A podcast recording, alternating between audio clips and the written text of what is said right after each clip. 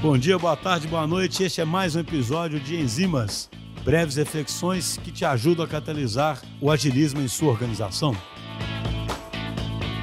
Bom dia, boa tarde, boa noite. Meu nome é Vitor Pontello, eu sou o Head de Dados e Analytics da BTI e hoje a gente vai falar nesse Enzimas sobre a tomada de decisão com base em dados. Por que, afinal, devemos tomar decisões com base em dados, pensando no ambiente organizacional? Bom, antes da gente partir para a resposta a essa pergunta, eu acho interessante a gente definir primeiro o que são iniciativas de dados. Tem uma definição bem interessante é, do livro Data Science para Negócios, do Provost e Fawcett, que diz que Data Science é o conjunto de princípios fundamentais que norteiam a extração de conhecimento a partir dos dados. Essa definição é bem interessante porque ela mostra uma quebra de paradigma a fonte do conhecimento não está mais, segundo essa definição, na experiência do chefe, na experiência das pessoas, na intuição assertiva de quem liderou a empresa ao longo de todos os anos e tem resposta para todas as perguntas. A fonte de conhecimento está nos dados. Então a gente tira, extrai dos dados o conhecimento necessário para nortear a empresa, para conseguir pautar todas as decisões. Nesse caso, o conhecimento extraído dos dados ele tem que ser direcionado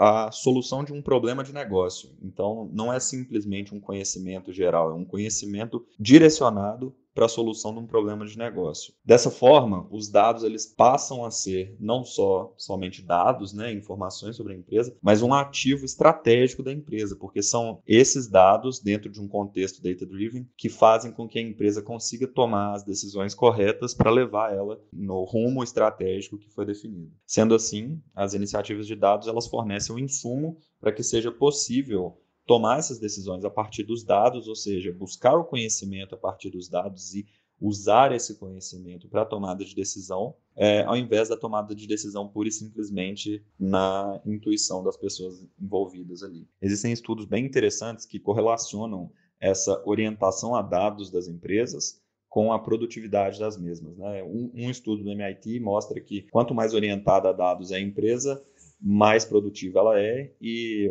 um, Outro estudo da Universidade de Nova York mostra que quanto maior o uso de tecnologias de Big Data dentro do contexto empresarial, também maior a produtividade da empresa. É importante ressaltar também que a tomada de decisão data-driven na empresa não é uma prática tudo ou nada. Então, não é aquela ideia 0 ou 1 um, que a, a empresa ou é totalmente orientada a dados, totalmente data-driven, ou ela é totalmente intuitiva. Existe um meio termo ali entre os dois extremos que é a condição ótima naquele momento ali da empresa. Além do que, isso é uma prática evolutiva. A empresa não vai começar da noite para o dia e se transformar numa empresa totalmente data-driven, até porque isso envolve mudança de cultura organizacional, mudança de práticas organizacionais, isso leva tempo até ser implementado da forma como a gente vislumbra, né? Isso é uma analogia bem um paralelo bem interessante assim com a transformação digital das empresas. Você não vai da noite para o dia falar, pronto, sou digital, agora sou, ou então transformação ágil, né? Não, agora minha empresa é ágil. Não existe isso. A transformação é contínua, é gradativa e evolutiva. Aos poucos ela vai acontecendo. Mas agora, beleza, vamos voltar à pergunta inicial. Por que ser data-driven? O que que isso... Eu disse ali que tem estudos que mostram e tudo mais, beleza, isso é o resultado.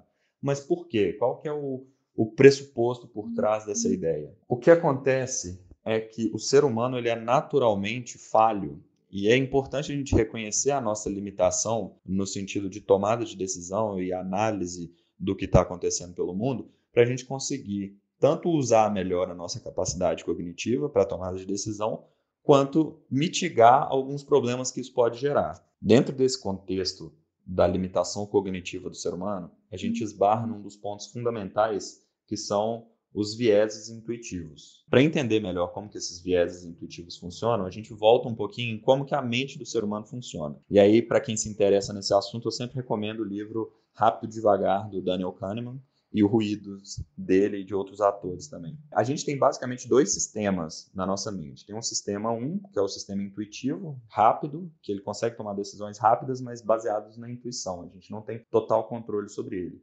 E tem o sistema 2, que ele diz que é um sistema racional, um sistema que gasta muita energia e a gente tem que se esforçar para conseguir pensar racionalmente. E além disso, ele é um sistema lento. Então, o nosso organismo, a nossa natureza tende a priorizar sempre a tomada de decisão com o sistema 1 do que com o sistema 2. Só que o sistema 1, ele ajuda muito por ser rápido e fácil de, de tomar decisões, mas ele tem várias pegadinhas. E uma dessas pegadinhas são esses vieses intuitivos que eu acabei de mencionar. Para exemplificar um pouco desses vieses intuitivos, é, a gente vem no contexto da substituição.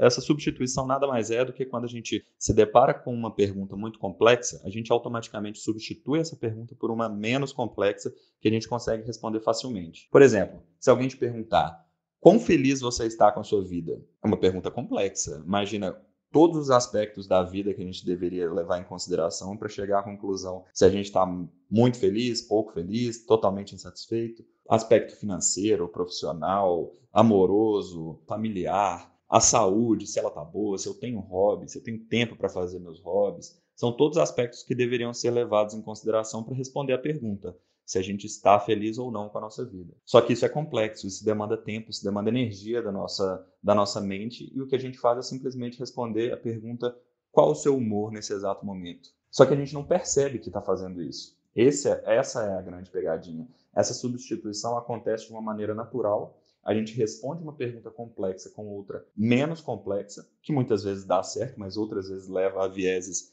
bem complicados e que levam a erros na tomada de decisão no ambiente corporativo e a gente não percebe que está fazendo isso. Outra pegadinha bem relacionada a essa primeira é que a nossa mente é muito. Essa reflexão sobre o porquê de tomar decisões com base em dados continua na semana que vem. Não perca o próximo episódio de Enzimas aqui no podcast Os Agilistas.